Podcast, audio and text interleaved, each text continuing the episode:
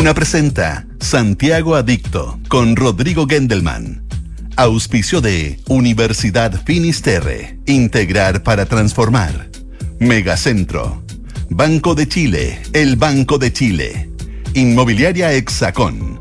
Falabella. Quinto One Business. Tu flota Toyota todo incluido. Anglo American. Desde la innovación lo cambiamos todo. Y con Enel puedes elegir un mañana mejor. Duna. Sonidos de tu mundo. ¿Cómo les va? Muy buenas tardes. Comienza Santiago Adicto, 2 de la tarde con 4 minutos de este martes 26 de diciembre con olor a lunes, pero no, el martes. Feliz Navidad a todos quienes escuchan o ven a través del streaming este programa, quienes nos están escuchando en este momento en el auto o en algún otro tipo de transporte, a quienes nos escuchan en la tarde haciendo deporte, a quienes están almorzando con nosotros, preparando el almuerzo o comiéndolo quienes em, se fueron de vacaciones esta semana. Se ve que hay un poquito menos de gente en Santiago y tal vez están escuchando el programa en otra frecuencia, no sé, en Valparaíso en el 104.1, en Concepción en el 90.1, en Puerto Montt en el 99.7 o en Santiago, por supuesto, en el 89.7, la frecuencia clásica de Radio Duna hace ya tanto tiempo. Muy feliz Navidad, Ricardo querido, al equipo digital que nos ayuda todo el tiempo aquí con, el programa, a Lucho Cruces, nuestro director eh, audiovisual, a Francesca Ravizza en la producción, a nuestra directora Pito Rodríguez y a todo el equipo que hace posible el programa. Les cuento que hoy eh, vamos a conversar sobre un parque que se está armando, que en este momento está en Marcha Blanca y que es bien potente porque tiene que ver con un hito geográfico increíble que tiene nuestra ciudad en la zona del Cajón del Maipo, que es por una parte la Laguna Negra, que es una laguna muy antigua y a la cual Benjamín Vicuña Maquena fue hace 150 años con todo un equipo de gente a buscar otras opciones para tener agua en la ciudad y el embalse El Yeso, que está muy próximo. De hecho, publicamos recién hace poquito una foto, el post más reciente en el Instagram de Santiago Adicto, es una foto aérea donde se ve la Laguna Negra y el embalse El Yeso. Y también se ve una laguna más chiquitita que se llama, mm, aquí lo tengo, la Laguna Lo Encañado y es bien alucinante porque en realidad en tamaño la Laguna Negra y el embalse El Yeso se parecen, están muy cerca, entonces es posible que algunas personas que no han ido eh, quizás incluso hayan confundido alguna vez la Laguna Negra con el embalse El Yeso. Bueno, el asunto es que Parque Cordillera, eh, que es una entidad que agrupa varios municipios y que está liderada por Débora Rabi, con quien conversamos hace algunos meses y nos adelantó en exclusiva que se venía un parque en la zona del embalse El Yeso. Eh, junto con Aguas Andinas y con Corfo, están haciendo toda una organización para que uno muy pronto pueda ir a pasear al embalse El Yeso, pueda ir a la Laguna Negra, todo esto controlado, porque hay gente que ha muerto eh, en este paseo, eh, hay gente que deja mucha basura, hay una serie de daños colaterales, incluso con costos de vida. Por lo tanto, es muy importante ordenar este lugar, convertirlo en parque que tenga una administración. Así que vamos a estar hablando del el Parque Natural Embalse El Yeso, de la Laguna Negra, de la importancia que tiene el Embalse El Yeso y también la Laguna Negra para la resiliencia hídrica de la ciudad y cómo se vincula eso con todo el proyecto de Biociudad de Aguas Andinas y, por supuesto, la historia de esta primera expedición hacia la Laguna Negra en 1873, liderada por Benjamín Vicuña Maquena. Eso es nuestro tema principal de hoy. Pero antes de eso, eh, antes de ir a la música, queremos hacer un homenaje a un gran arquitecto chileno que murió este fin de semana, el día sábado, el destacadísimo arquitecto Victor Gavins Brown a sus 91 años, nació en 1932 y acaba de fallecer, ya había estado de cumpleaños. Víctor Gavins, Premio Nacional de Arquitectura 2000. De hecho, tengo acá este gran libro de ediciones Babieca sobre los Premios Nacionales de Arquitectura. Y aquí tengo toda la información sobre Víctor Gavins. Ahí nuestro director audiovisual está mostrando algunas imágenes que aparecen en el Instagram de Santiago Adicto que mostramos, que subimos el día sábado eh, con fotos y con un texto que nos mandó su socio e hijo Pedro Gavins. Eh, ahí estamos viendo, por ejemplo, imágenes del edificio de la Teletón, el edificio de la Alameda, que es una obra muy importante entre las muchas obras que tiene Víctor Gavins. Y queríamos compartir con ustedes, así como las imágenes que se están viendo en el streaming, este texto que escribió Pedro en honor a su papá. Eh, Víctor Gavins Brown, arquitecto 1932-2023, arquitecto chileno y Premio Nacional de Arquitectura 2000, año 2000. Fue un apasionado por su profesión y por los desafíos de la ciudad que resumían el anhelo de ciudadanizar la arquitectura y arquitecturizar la ciudad, entendiendo que la arquitectura y ciudad no son en sí mismas, eh, sino quienes las hacen y las habitan. Hijo del inmigrante irlandés George Gove Gavins y de la hija de descendientes ingleses y criollos Mary Brown Fernández, Victor Gavins nació en 1932 como el menor de seis hermanos en el pasaje Templeman en, del Cerro Alegre, en Valparaíso, ciudad donde se crió y donde estudió en el Colegio Sagrado Corazón y luego en la Escuela de Arquitectura de la Universidad Católica de Valparaíso, recibiéndose de arquitecto en 1957 y manteniéndose hasta sus últimos días como hincha de Santiago Wanderers, el decano del fútbol chileno. En 1959, Víctor Gavin se fue a vivir a París con su mujer de toda la vida, Carmen Foxley, becado por el gobierno de Francia para un curso de seis meses, pero se quedó siete años más trabajando. Allá nacieron sus tres hijos mayores, Verónica, Pedro e Isabel, y allá colaboró con André Fogensky hasta 1967. Ese arquitecto, Fogensky, espero estar pronunciándolo relativamente bien, eh, fue entre 1936 y 1956 sucesivamente alumno, asistente, jefe de taller y arquitecto adjunto de Le Corbusier. O sea, trabajó durante una cantidad importante de tiempo con un muy cercano a Le Corbusier, conoció además a Le Corbusier, como nos cuenta su biografía aquí en el libro eh, Chile Arquitectura, Chile Premio Nacional de Arquitectura de Ediciones Babieca, y además eso se nota en, creo, la última casa que realizó, su propia casa en Tunquén, una casa increíble con todo, que es todo un homenaje a, a Le Corbusier y que la desarrolló a sus 85 años junto con su hijo Pedro. Bueno, a su regreso a Chile, entre 1969 y 1976, tuvo dos hijos más, tuvieron con su señora Martina Francisca, y fue socio del Premio Nacional de Arquitectura Cristian de Grobote. Luego, entre 1976 y 1996, fue socio del arquitecto Ernesto Lavé y finalmente fue socio con su hijo Pedro Gavins, con quien formó la oficina Gavins Arquitectos Consultores, protagonistas de muchos hitos arquitectónicos del país entre 1996 y 2016. Hemos estado mostrando ahí varias imágenes de proyectos de esta oficina eh, junto a Pedro, como por ejemplo el edificio de TVN, que es un edificio muy potente en términos arquitectónicos. Víctor Gavins fue además un líder gremial valiente y devoto de su profesión, rol que cumplió en años muy duros ejerciendo como presidente del Colegio de Arquitectos de Chile entre 1982 y 1986 posición desde la cual levantó una voz importante en defensa de los arquitectos y de los colegios profesionales en general, frente a la autoridad dictatorial de la época, exponiendo incluso su seguridad al ser objeto de acosos cotidianos por parte de los órganos de vigilancia y persecución. Le pido a nuestro directorio audiovisual si podemos mostrar de nuevo las imágenes porque la verdad que son bien bonitas. Siempre Víctor Gavins le dio un carácter social al ejercicio de la profesión. Muchos recuerdan aún su voz autorizada, transmitiendo por la radio mensajes de calma y cuidado a la población del país en los minutos siguientes al terremoto de marzo del 85, o sus fundamentales aportes en diseño urbano y de edificios de rehabilitación para personas con discapacidades físicas en las ciudades y en los edificios Teletón a lo largo del país. Terminada su presidencia, continuó aportando gremialmente como presidente del Tribunal de Ética del Colegio de Arquitectos entre el año 86 y el año 90 y como presidente de la magnífica décima Bienal de Arquitectura del año 95 concebida bajo una pregunta que era su obsesión. ¿Qué ciudad queremos? Donde abrió espacio a jóvenes arquitectos que hoy son líderes en la disciplina.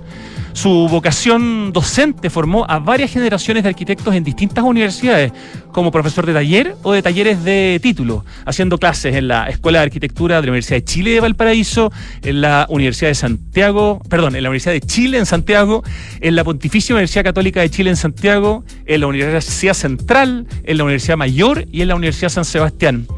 Entre otros reconocimientos, Víctor Gavins, a quien estamos homenajeando, falleció el día sábado.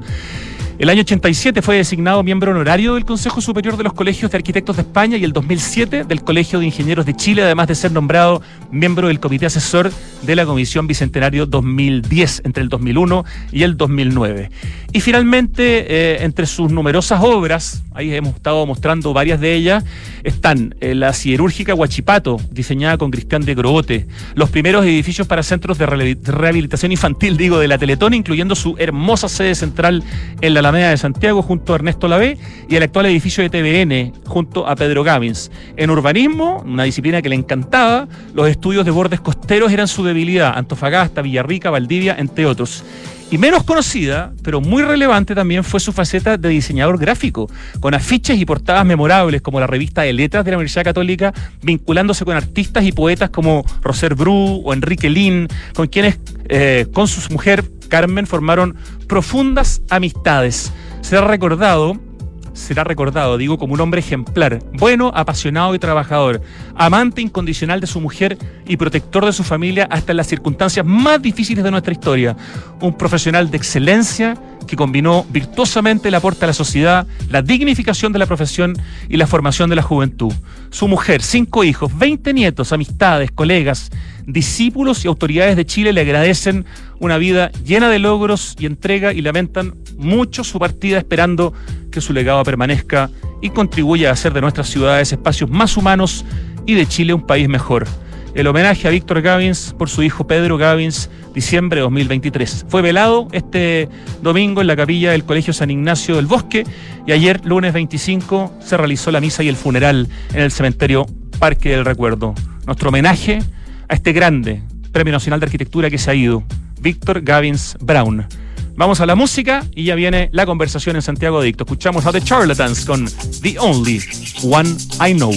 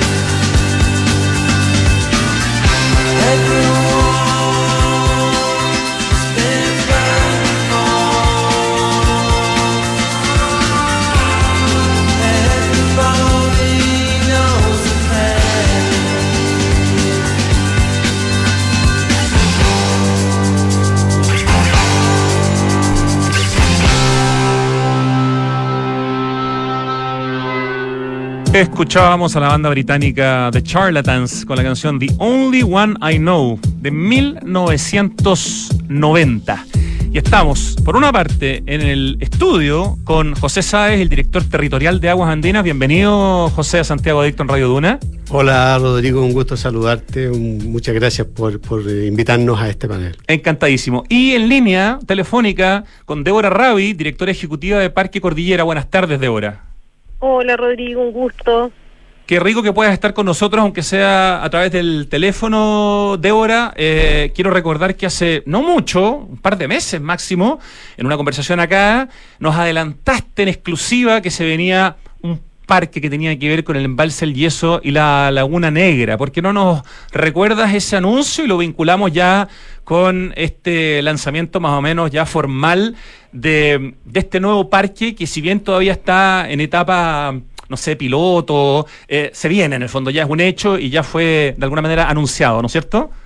Tal cual, Rodrigo. Oye, aprovecho de saludar a José. Hola, José, ¿qué oh, tal? Hola, Débora, un gusto saludarte. Felicidades. igualmente, ya, lo, ya todos los que nos siguen en la radio. Mira, tal cual como lo dices tú, Rodrigo, este anuncié, yo creo que hace, yo creo que ni dos meses, fíjate, que estuve contigo en la radio y les conté que venía este nuevo parque natural en Valse el Yeso, Laguna Negra.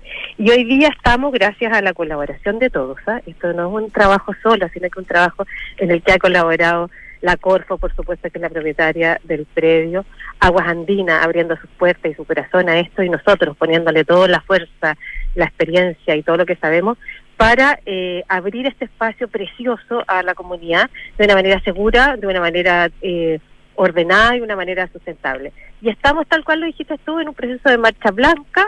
Eh, el 11 de diciembre fue el lanzamiento del hito de inauguración y ahora estamos en un proceso de marcha blanca con previa inscripción de la gente que quiera ir. Eh, estamos también eh, mejorando el proceso de preinscripción, así que le pedimos a la gente, me voy a tirar todo el tiro, voy a decir todas las cosas al tiro, Rodrigo, me vaya a perdonar, eh, que nos sigan en las redes sociales para que tengan más antecedentes. Pero estamos en eso con, el corazón abierto y, afinando todos los detalles para que este proceso nos enriquezca, este proceso de Marcha Blanca nos enriquezca, podamos después en un mes más, mes y medio más, si Dios quiere, a más tardar o dos, ya abrirnos completamente a las visitas eh, ordenadamente y pre preagendada seguramente con a través de la página web de nosotros que y a través de Punto Tickets que es con quien trabajamos. De hecho, en la página asociación parquecordillera.cl ya hay en el fondo un link eh, a Parque Natural en Valse el Yeso, eh, ahí se cuenta un poquitito eh, y uno entiende que todavía no se están vendiendo tickets, pero ya esto es algo inminente que se viene, por lo tanto podemos decir que están, no sé, en marcha blanca, ¿no es cierto? Tal cual, en marcha, en plena marcha blanca, bueno, estamos justo en estas fechas de, de fiestas de fin de año, que, que como que la marcha blanca se relantiza, ¿no? Pero, pero dispuestísimos a partir de, del 2 de enero a, a recibir eh, todas las, las solicitudes de la, de la gente que en realidad nos ha escrito muchísima gente ¿eh? a través del correo y a través de, de las redes sociales, la página web, súper interesados con esta, con esta novedad súper linda y súper generosa que estamos haciendo entre todos para la, la gente de Santiago y la gente en general de todas partes, ¿no? La, sí, claro. en fin, todo. Además, es la, forma más rápida de ir a las Torres del Paine sin salir de, de Santiago. Débora. Oye, ¿Ah? así mismo creo yo, que te concuerdo plenamente contigo. Mucho más barato. Débora, ¿cómo pronuncio bien tu apellido a todo esto? No, no te pregunté la otra vez y te lo aprovecho a preguntar hoy día. Como lo dije yo, me tinca que lo dije mal. Lo dijiste sí, un poquito mal. Es Reiby. ¿Es, es Reiby? Sí. Ah, ya. se escribe Ravi, se pronuncia Reiby. Listo, aprendí la lección. Entonces voy a repetir que estamos conversando con Débora Reiby, directora ejecutiva de Parque Cordillera, y con José Sáez, director territorial de Aguas Andinas. José, eh, a propósito de esta noticia, que también eh, está eh, lanzada como parte del contexto del lanzamiento que hizo recientemente Aguas Andinas de Biociudad, esta batería de proyectos por más de mil millones de dólares que tiene como varios hitos, sobre todo como cinco grandes temas, ¿no es cierto? y que busca la resiliencia hídrica de nuestra ciudad para el largo plazo. Eh, danos un poquito de contexto del embalse El Yeso, porque claro, están estos dos lugares, el embalse El Yeso y la Laguna Negra. Tenemos una foto, a todo esto le vamos a contar a nuestro director audiovisual. El último post hecho en Santiago Adicto muestra como el embalse y la laguna desde arriba, ahí de repente la podemos pinchar. Cuéntanos un poco del embalse y de la laguna para entender eh, la diferencia entre un espacio que es natural, otro espacio que fue construido, ¿no es cierto? ¿Para qué fue construido? ¿Cuándo más o menos se hace? Eh, ¿Y de qué capacidades estamos hablando, José, cuando hablamos de embalse El Yeso y Laguna Negra, dos lugares tan importantes para nuestra ciudad. Ahí está la foto que muestra justamente las dos, los dos grandes espacios desde la altura.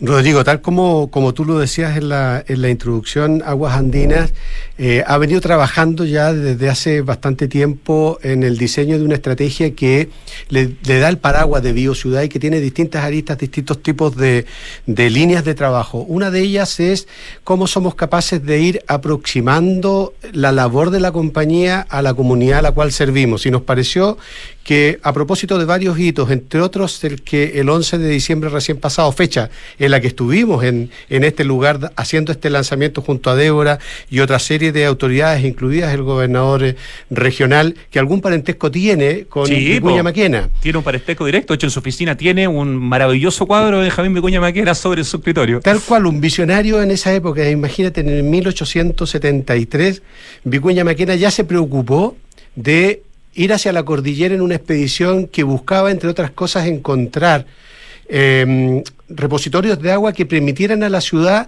ir creciendo y teniendo asegurado el elemento tan relevante como es eh, el agua potable. A partir de esa expedición, que demoró varios días, a caballo. A caballo, en mulas, llevó eh, un grupo de, visionarios, entre ellos también un, ingeniero que, que, fue el que eh, en la visita desarrollada permitió no solamente identificar la Laguna Negra como un gran repositorio de, agua cruda que permitía a partir de él surtir a esta ciudad, y con esa mirada se construyó el primer acueducto que sale y hasta hoy día está operativo desde Laguna Negra hasta Antonio Vara, el recinto nuestro en ese lugar, donde se extraía agua de ahí y se lograba potabilizar para los habitantes de, esa época.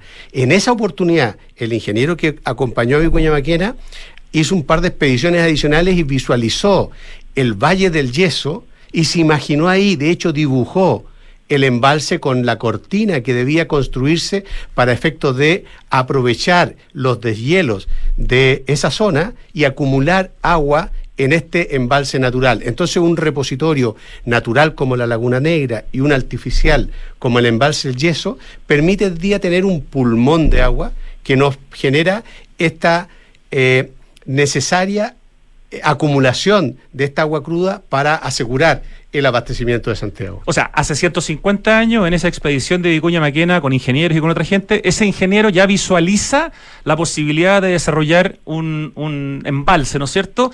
Y en 1953 se empieza a construir este embalse El Yeso que cada vez se ha transformado en un espacio más importante para la resiliencia hídrica de la, de la ciudad. Veo acá que se demoraron casi 15 años en terminarlo, ¿no es cierto? Eh, ¿De qué capacidad estamos hablando y en qué situación está hoy día el embalse El Yeso en este año que ha sido excepcional por el fenómeno del niño, pero que debería lamentablemente mm, no seguir así de aquí en adelante, ¿no? Bueno, el, el, el, embalse tiene una capacidad de 220 hectómetros cúbicos. Eh, veníamos hace muchos años ya sin tener la posibilidad de llegar a almacenar el agua para el cual fue diseñado, a propósito de los fenómenos que estamos viviendo en la cuenca de Santiago. Estos eh, más de 14 años de sequía genera resultados y genera impactos que en la alta cordillera se pueden visualizar con mucha claridad.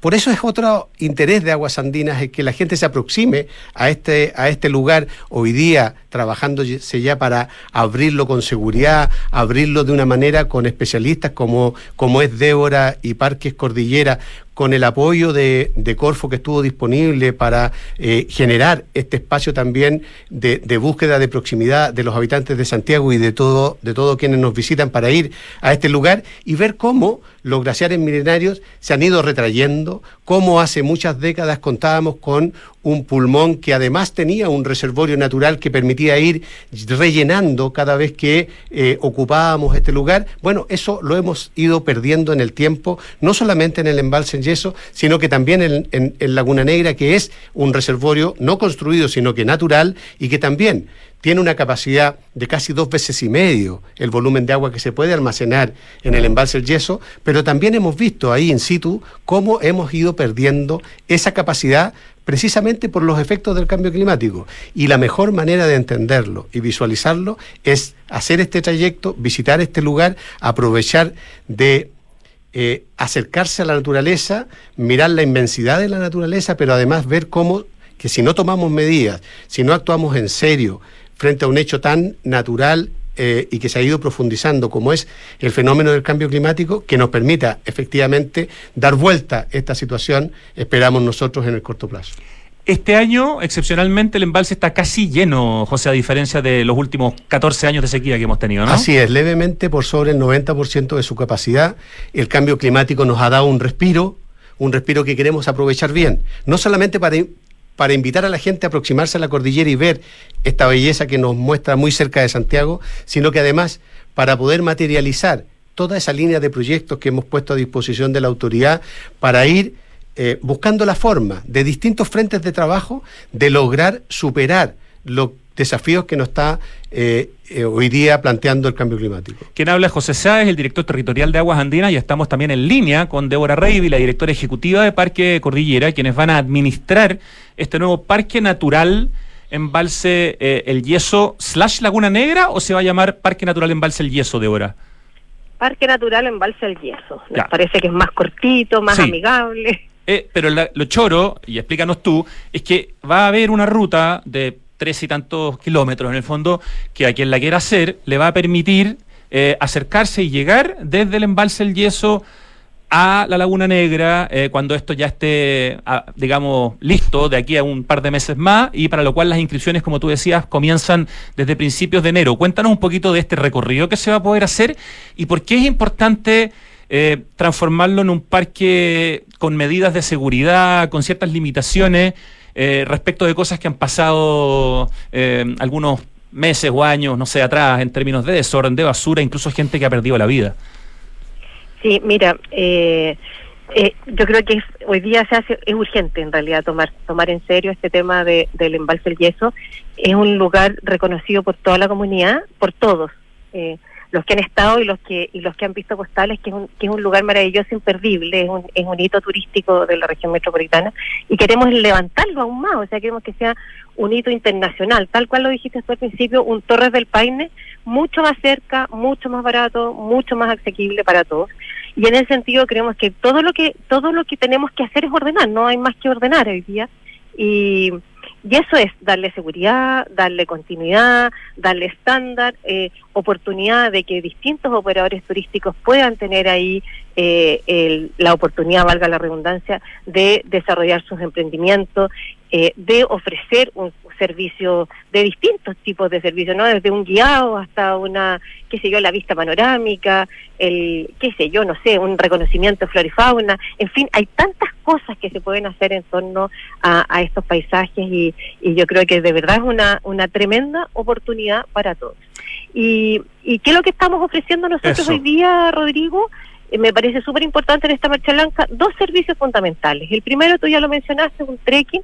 Queremos, tenemos un recorrido del orden de, de, de 13 kilómetros que va desde el embalse, cruzando la cortina, eh, y, y, que empieza, es un recorrido yo diría medio, intermedio, eh, eh, es, posible hacerlo por cualquier persona que tenga un poquito de experiencia en, montaña y que llega precisamente a la Laguna Negra y que es posible incluso acercarse hasta hasta el punto donde uno ve incluso la Laguna del Encañado. O sea, tienes la, panorama, el panorama en un recorrido de los tres grandes cuerpos de agua que conforman este este reservorio enorme que decía José. Perdón, la, última laguna que mencionaste, la más chiquitita, lo encañado, es la que cuando antes veíamos en la foto se ve súper chica al lado del embalse en el fondo y de, la laguna negra, pero de todas maneras es un cuerpo de agua súper interesante. Entonces eso también está incluido como un bonus track del, del paseo. Del paseo, exactamente. Exactamente. Y esto y después, bueno, el, visitante se devuelve y hace por, por ahora, en estos primeros meses, va a ser, se va a devolver por la misma ruta y ya estamos diseñando una ruta que vaya en circuito, ¿no es cierto? Que permita devolverse por otro lado y, que, ah, y ver otros atractivos, ¿no es cierto? Así que eso, yo creo que es un, es un panorama que está es fácil, es, un panorama de, no sé, de tres, cuatro horas, es un, panorama bien a la mano de todos. Es un panorama que se va a poder hacer los fines de semana, también en la semana. Eh, entiendo que va a ser con, con, un tope de gente que hay que ponerse en una lista y todo, pero los días, ¿los tienen definidos ya o todavía no? Mira, va a depender, Rodrigo, de la demanda de la gente. Si tenemos suficiente demanda, porque queremos hacer grupos, esta cosa va ordenada, ¿no es cierto? Grupos de 20, 25 personas, llenando ese grupo, lanzamos un primer trekking, una, primera visita. Bueno, se me olvidó comentarte el otro servicio que estamos dando. El otro servicio es, un, es el mismo servicio que ha prestado la, el, el, embalse durante todos estos años, que es el de vista, el de panorama, ¿no? El de la panorámica que se sacan los turistas, etcétera, pero mucho más seguro, bajando ya hasta el, el cerca de la cortina que Aguas Andinas gentilmente nos ha permitido este esta concesión que yo creo que es un ese sí que es un bonus track para todos los, los visitantes que quieran porque la foto ahora va a ser casi al lado de, la laguna. Ese es el panorama sin caminata, pero que te permite una foto increíble del embalse, y el otro es el con caminata que te permite llegar en el fondo a la Laguna Negra haciendo un paseo precioso y que más adelante va a permitir volver por otro lugar y hacer un, circuito completamente inédito en términos de las vistas, ¿sí? Pero perfecto el resumen. Tal cual, genial. fantástico. Leí, dime si estoy bien, que la entrada cuando esto parta va a costar tres mil pesos a los adultos y entiendo que a los niños dos mil pesos. Dime si estoy bien. Exactamente. Exactamente, más el costo, perdona, más el costo, porque acuérdate que estamos operando desde hace un par de, de semanas, casi un mes diría yo, con punto ticket. Ah, ya, y si yo me meto hoy a punto ticket, ¿ya puedo empezar a reservar para cuando esto se abra? Yo creo que sí, fíjate, yo creo que sí, no sé en qué proceso está, porque acuérdate que eso va de la mano con el tema de la marcha blanca, así que es posible que esté todavía en algunos afinamientos. Ya, pero tenemos que estar atentos entonces a asociacionparquecordillera.cl y a punto ticket. lo que sea, digamos, para eh, saber cuándo se empiezan a ofrecer los tickets para poder conocer este nuevo parque en el fondo, que es una colaboración entre Aguas Andinas, entre Corfo y entre Parque Cordillera de Rey. Excelente. Vamos a seguir conversando un poquito para tener también más, más contexto, para entender mejor la importancia de estos lugares. José, estamos con José Sáez aquí en el estudio y con Débora en el teléfono. José es director territorial de Aguas Andinas. Eh, lo hemos dicho, pero en el fondo una de las razones también importantes es regular este, este parque, porque mal que mal, el embalse El Yeso es un lugar funcional, es un lugar que es parte fundamental del proceso, digamos, de, de, la, de, agua andina. Entonces no es como un lugar al que uno puede llegar y meterse así nomás, que es lo que pasaba eh, hasta ahora. Cuéntanos un poquito más de cómo funciona eh, el embalse El Yeso dentro de toda esta como este tramado urbano que tiene aguas andinas en las 48, 49 comunas de la región metropolitana que atiende, que es prácticamente la ciudad completa. Son 8 millones de clientes, digamos. Tal cual, Rodrigo. Mira, yo creo que, que, enlazando con lo que decía Débora recién, creo que esta es una muestra más de, de la virtuosidad que presenta las alianzas público-privadas. Eh, en este caso, eh, hacer una apertura a, un recinto que, como hemos dicho, este parque natural hermoso que hemos tenido la posibilidad de, visitar hace un par de días, eh, siempre se encontraba con la dificultad de que para acceder a él tenía que pasar por eh, sectores en donde son recintos productivos, por tanto hay elementos de seguridad que dentro de la compañía somos muy rigurosos y muy estrictos en intentar cumplir permanentemente. Eh, desde esa perspectiva, nuestra mirada y las reuniones y las sesiones de trabajo que hemos hecho con, con Débora y con su equipo han estado vinculadas a dos áreas en particular. Una, a que el acceso de todo el público que naturalmente subía ahí envolvía un volumen de riesgo importante.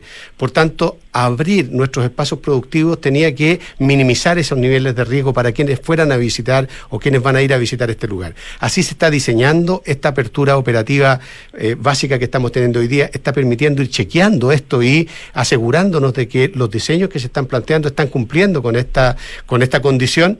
Y luego hacer un, un, cruce por la cortina del, del, embalse para llegar al otro lado del sector y poder iniciar este trekking de eh, eh, cabalgata o, paseo hacia eh, la, laguna, la Laguna Negra.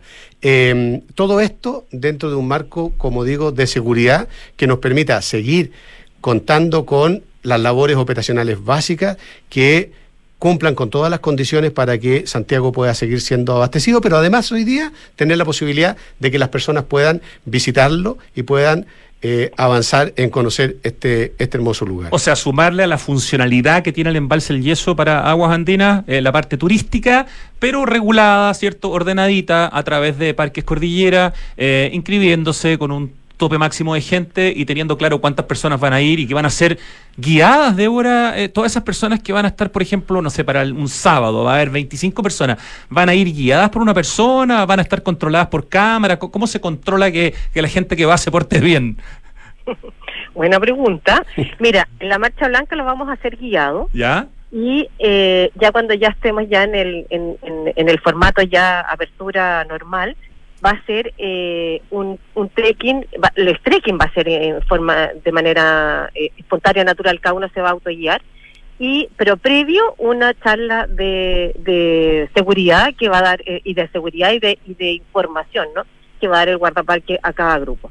Y el, las visitas de, de, la, de, de la vista panorámica, digamos, los que quieran tomarse la fotografía, van a ir en sus vans eh, ordenadamente, va a echar una avance cada media hora, eso es más o menos lo que tenemos pensado, va a sacar su foto, va a hacer su actividad y después se va a retirar. Una vez que se retire eso, va a llegar otra avance y va a hacer lo mismo, ¿te fijas? Y va a estar esta cosa de, debiera funcionar de una manera súper regulada, sin eh, evitando todos los riesgos, no solo para la compañía y para, y para las funciones productivas que tiene ¿no? en el lugar, sino que también para la gente, o sea, tratando de eh, minimizar los riesgos de rodado, los riesgos de, de accidentes, un camino súper, súper transitado eso por camiones, un camino productivo en el fondo ese.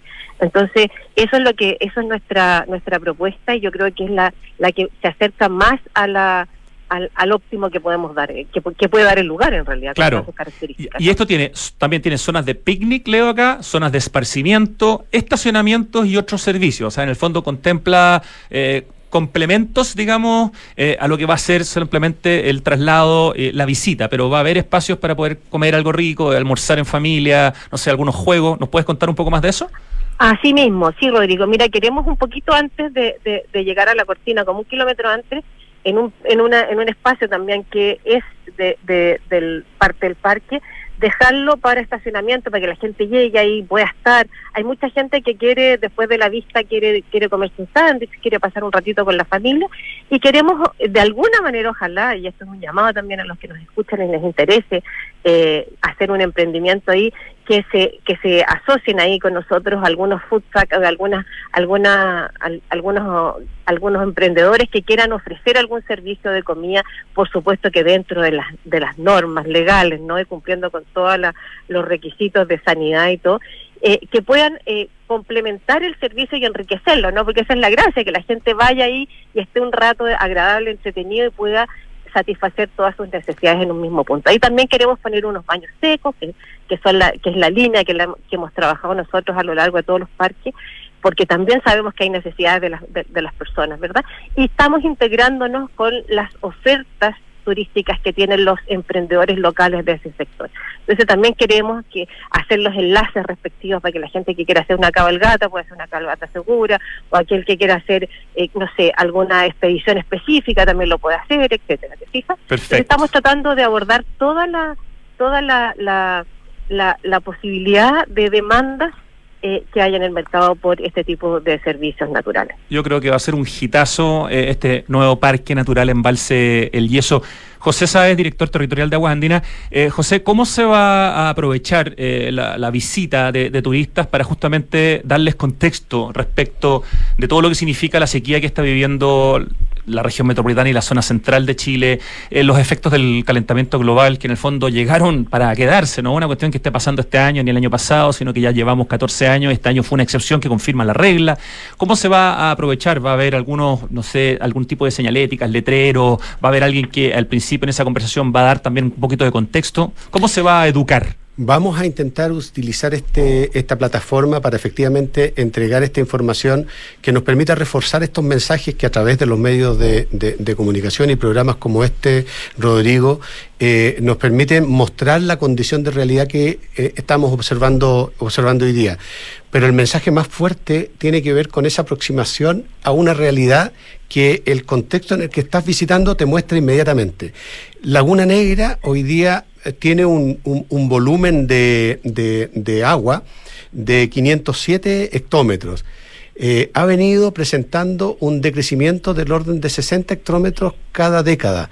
Eh, y eso es producto de los efectos del de, eh, cambio climático. Entonces, más que los mensajes de verbalizarlos, hay que irlos a observar en la cordillera, cómo esos grandes glaciales que existían y que hoy día uno lamentablemente ve y constata solo por fotografías, se han ido retrayendo y los hemos ido perdiendo. Bueno, en Aguas Andinas hemos planteado una serie de proyectos que apuntan precisamente a reforzar, buscar el abastecimiento de Santiago de una manera distinta que permita darle un respiro también a la cordillera y nos permita recuperar esos volúmenes de agua y mantenerlos así, cosa de darle certeza de abastecimiento no solamente a quienes habitamos hoy día la cuenca de Santiago, sino que principalmente a las generaciones futuras.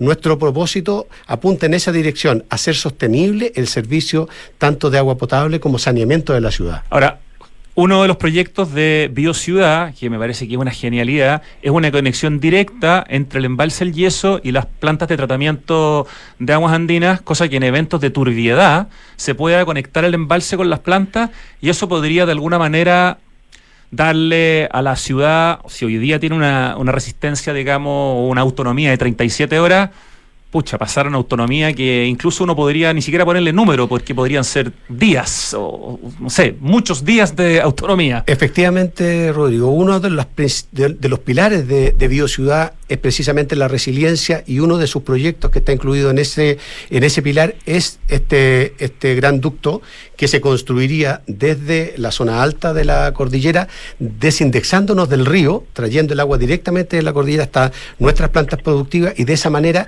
evitarnos tener las complicaciones que sufrimos cada vez que tenemos eventos de alta pluviometría en la alta cordillera, genera las turbidades que la gente ya sabe, porque lo ha escuchado muchas veces, oye, mira, está lloviendo en la cordillera, tenemos turbidez, oye, juntemos agua, porque ya parece como natural. Bueno, tenemos que salirnos de ahí. Ya hicimos un paso muy importante al construir los mega estanques de Pirque. Absolutamente. Pero la naturaleza nos ha demostrado que eso está quedando, no está quedando chico, porque los eventos son de una magnitud y de una amplitud en términos de horario muchísimo mayor, que nos obliga necesariamente a pensar en este tipo de soluciones. Teníamos, perdona, cuatro horas de autonomía hace 10 años y ya tenemos 37 horas de autonomía eh, y esto en el fondo aumenta aumentaría mucho más todo queremos, el tema. Queremos irnos a una autonomía que nos saque de este problema y estar pensando en otras soluciones que, que apunten a ser más robusta la forma en cómo producimos agua y aprovechando eh, eh, el entramado que decías tú de nuestra infraestructura, darle una mayor resiliencia a la ciudad de Santiago y que esto no sea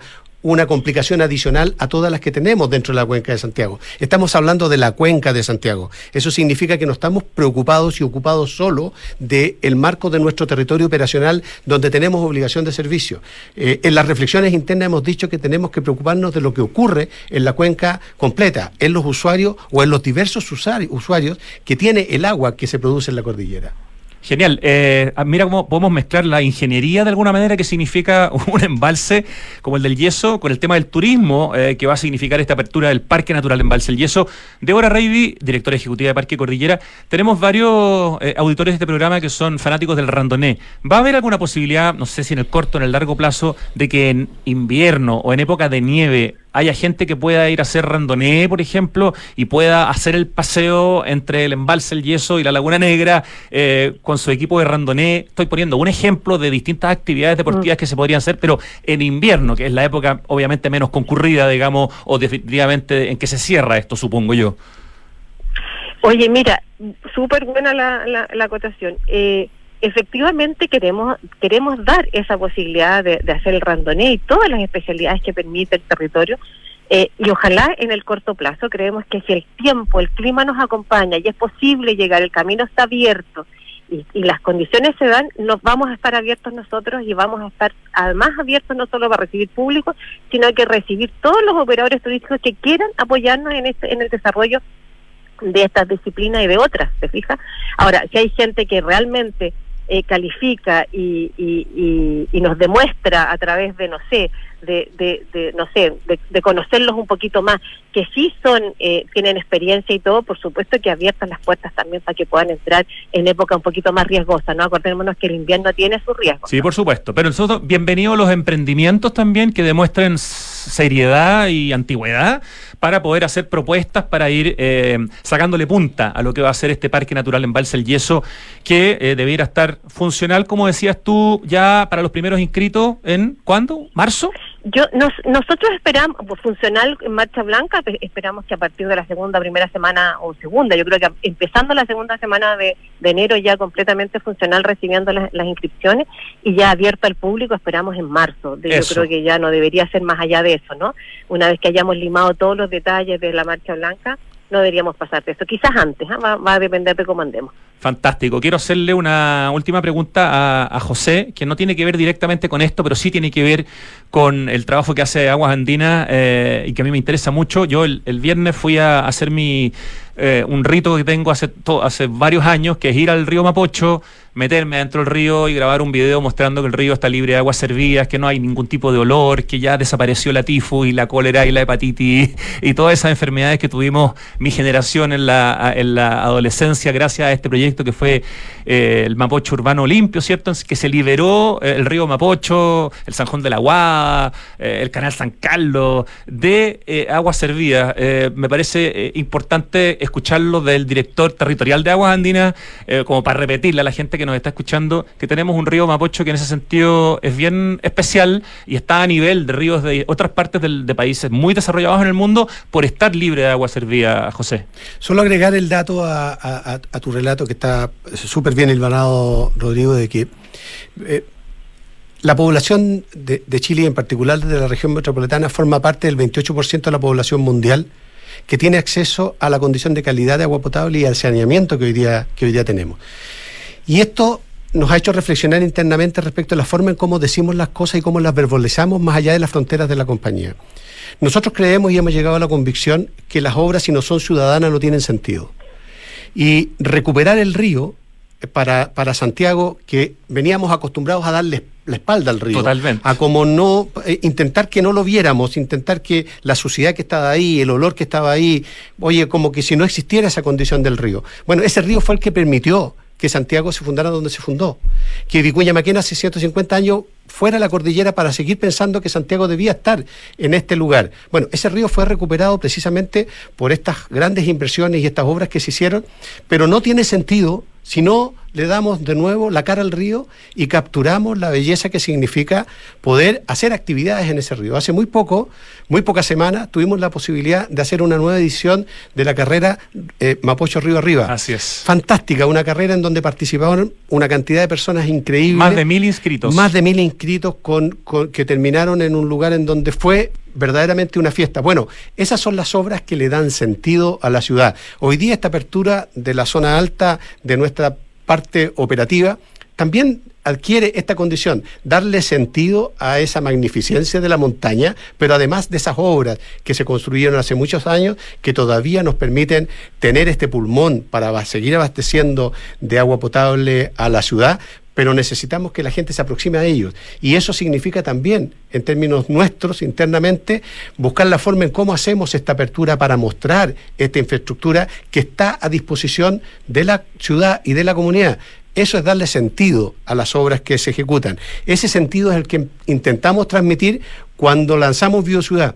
Dijimos son mil millones de dólares, pero tienen poco sentido esos mil millones de dólares si no se transforman en un activo que el ciudadano pueda capitalizar. Ya no va a ser la hepatitis, va a ser poder seguir contando con una resiliencia potente de Santiago que le permita sostener su desarrollo productivo y lograr hacer una ciudad más vivible. Y ese entramado de infraestructura de la compañía puede ser parte también de lo que es Santiago Adicto. Santiago Adicto muestra los puntos icónicos de la ciudad Nosotros creemos que nuestra... Con los pies en el río, además. Con los pies en el río. Nosotros creemos que nuestra infraestructura también permite eso, mostrar una ciudad que ha ido creciendo, que se ha ido desarrollando en torno a lo que la naturaleza le entrega. Pronto estaremos con los pies en el embalse eh, El Yeso y la Laguna Negra. José Sae, director territorial de Agua Andina, Débora Reiby, directora ejecutiva de Parque Cordillera.